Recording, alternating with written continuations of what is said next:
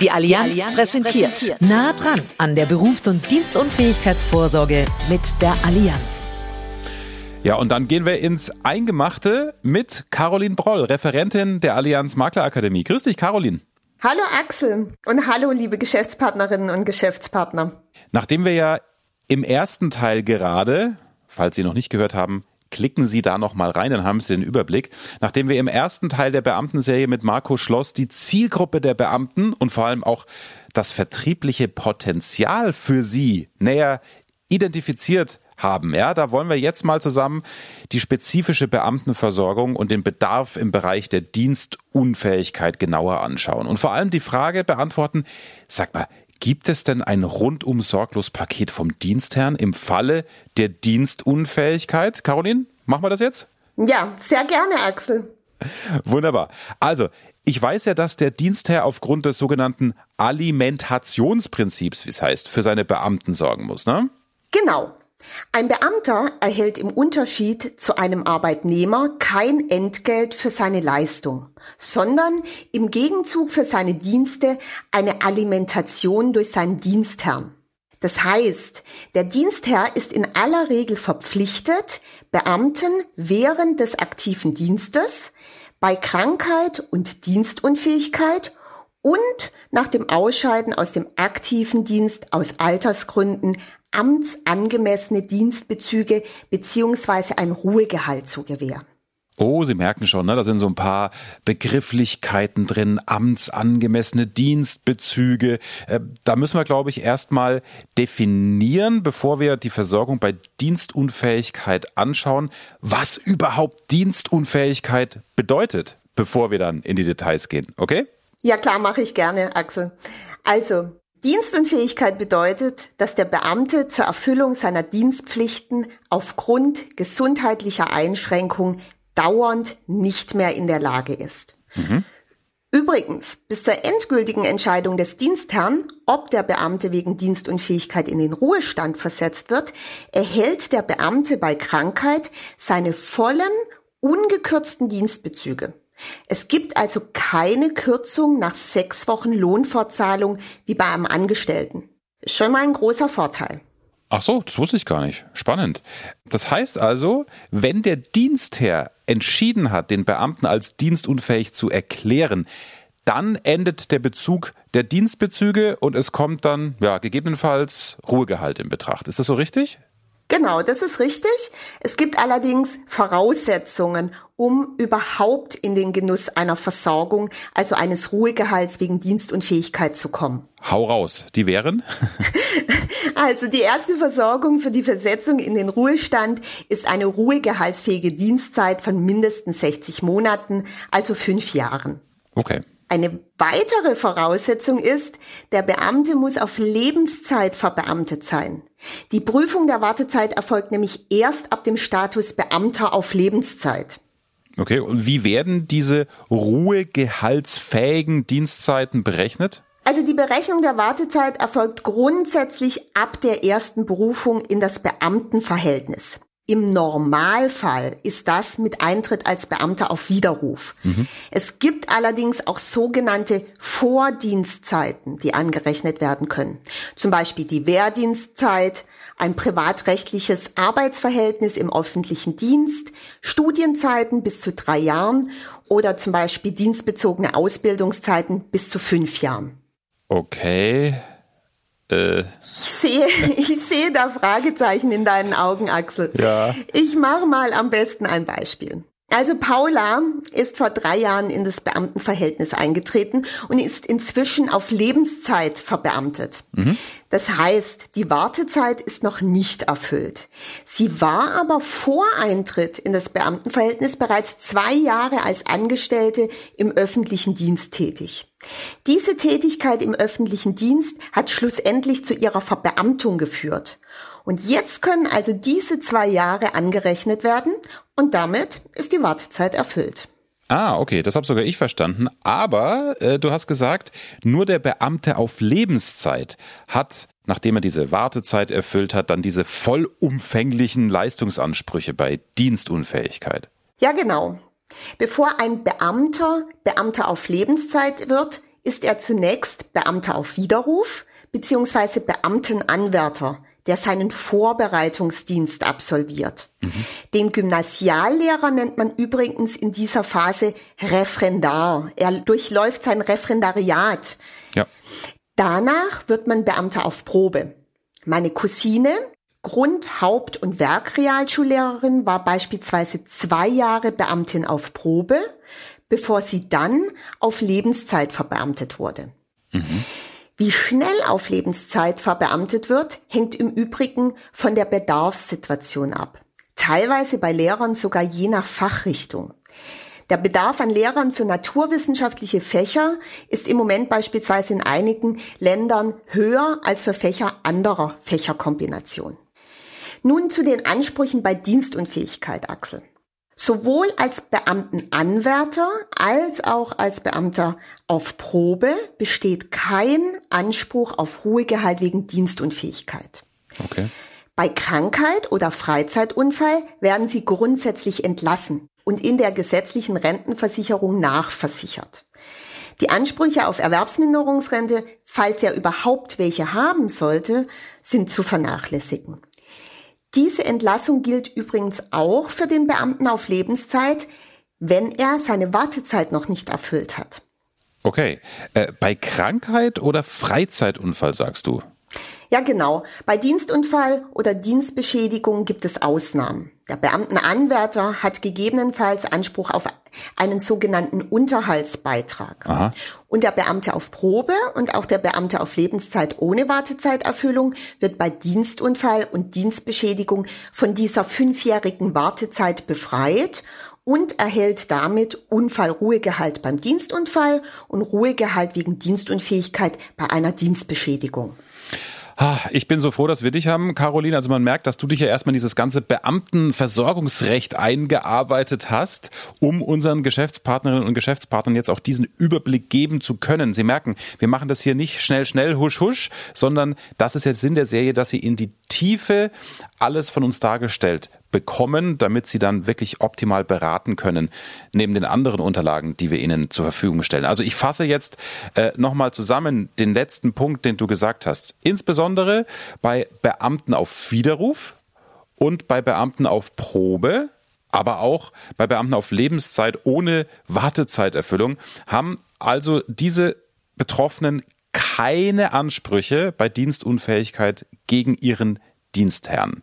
Das ist ja dann für Sie wichtig zu wissen, wo Sie dann mit Ihrem Vorsorgevorschlag reingrätschen, liebe Vermittler.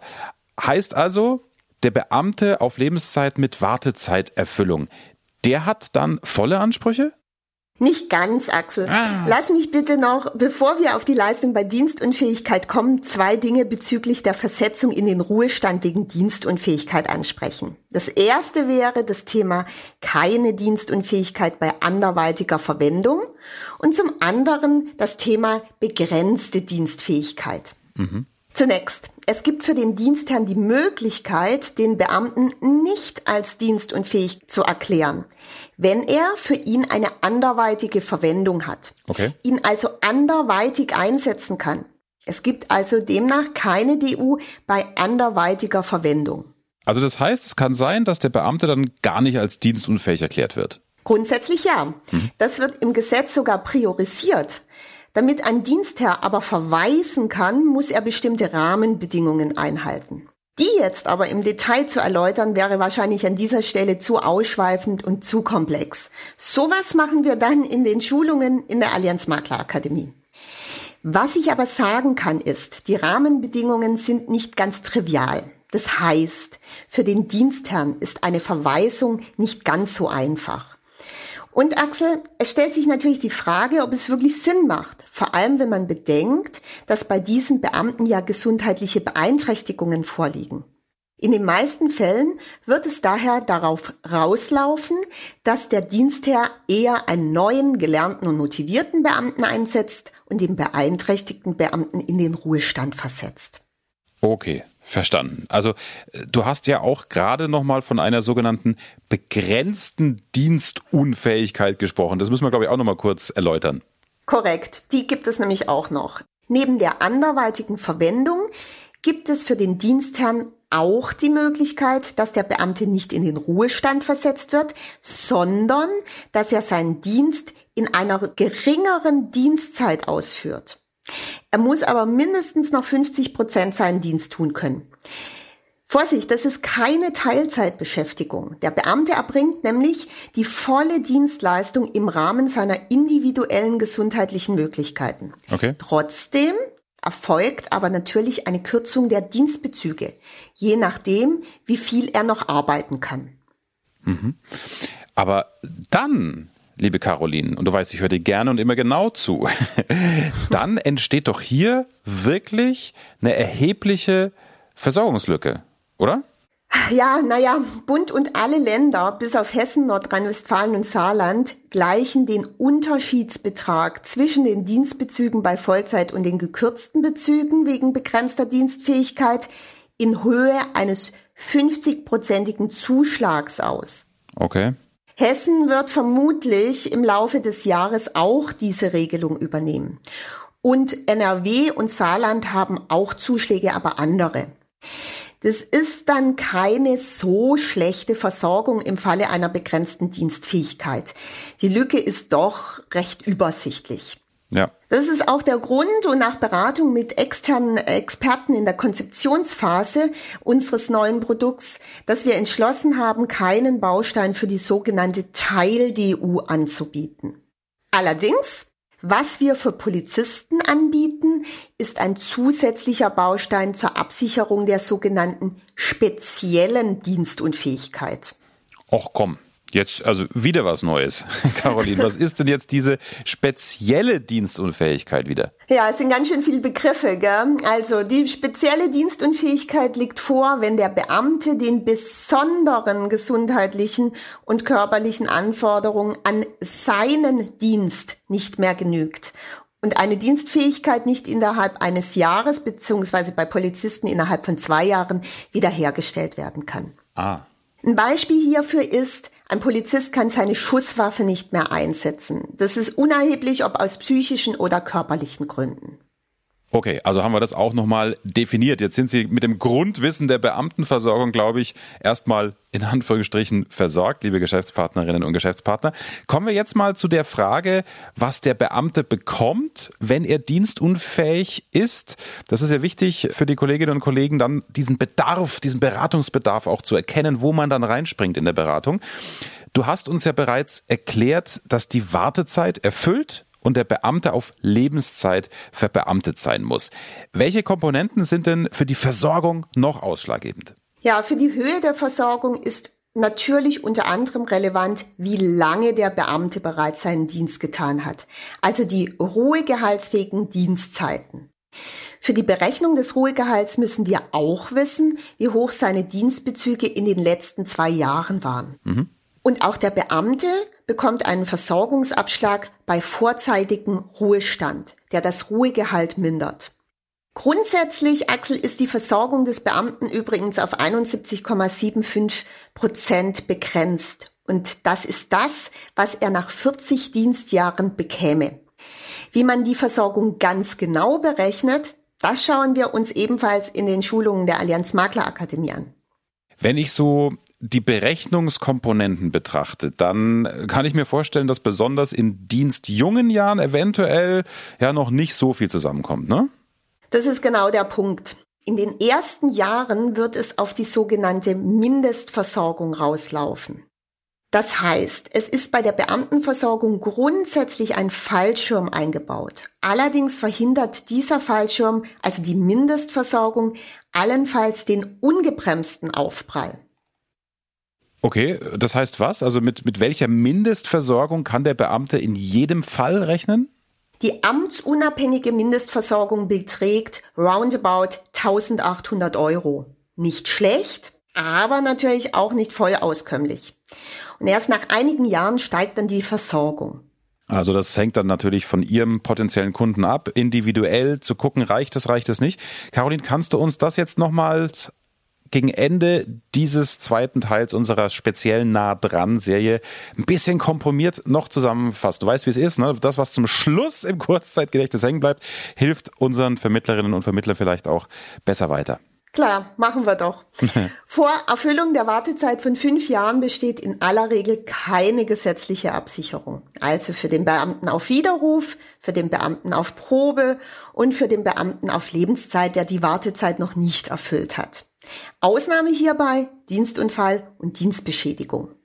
Nach Ernennung auf Lebenszeit und Erfüllung der Wartezeit bestehen Ansprüche. Diese werden aber eine ganze Weile nur in Höhe der sogenannten Mindestversorgung sein, also rund 1800 Euro. Aber auch danach besteht beim Beamten auf Lebenszeit immer noch eine Versorgungslücke. Erst nach einiger Zeit erhöht sich der Versorgungsanspruch bis auf maximal 71,75 Prozent. Und genau diese spezifische Versorgung hatten wir bei der Konzeption unserer Dienstunfähigkeitsvorsorge im Blick. Unsere neue Berufs- und Dienstunfähigkeitsversicherung passt perfekt zu dieser speziellen Versorgungssituation eines Beamten. Mhm. Aber das ist ja nicht mein Part, Axel. Dazu gibt es ja einen eigenen Podcast-Teil. In der vierten Folge mit Stefan Leppertinger gibt's hier jede Menge Details. Genau, deswegen hören Sie idealerweise alle fünf Teile an, weil dann sind Sie sowas von bombensicher im Thema. Und die Frage, die ich mir ja am Anfang gestellt habe, Caroline, gibt es ein rundum sorglos Paket vom Dienstherrn? Das kann man jetzt nach deinen ausführlichen Ausführungen, glaube ich, ganz klar mit Nein beantworten, ne? Ja, genau, korrekt. Auch der Dienstherr bietet seinen Beamten kein rundum sorglos Paket. Ja, meine Damen und Herren, liebe Hörer dieser Sonderserie, wir haben jetzt in diesem Teil über die Beamtenversorgung und deren Lücken gesprochen. Welche Dienstunfähigkeitsklauseln, welche DU-Klauseln bei einer Absicherung wichtig sind, das erklärt im nächsten Teil Philipp Wenzel. Ja, und ich verabschiede mich und ich freue mich natürlich, wenn ich Sie, liebe Geschäftspartnerinnen und Geschäftspartner, in einer unserer Beamtenschulungen der Allianz Makler Akademie begrüßen darf. Bis dann!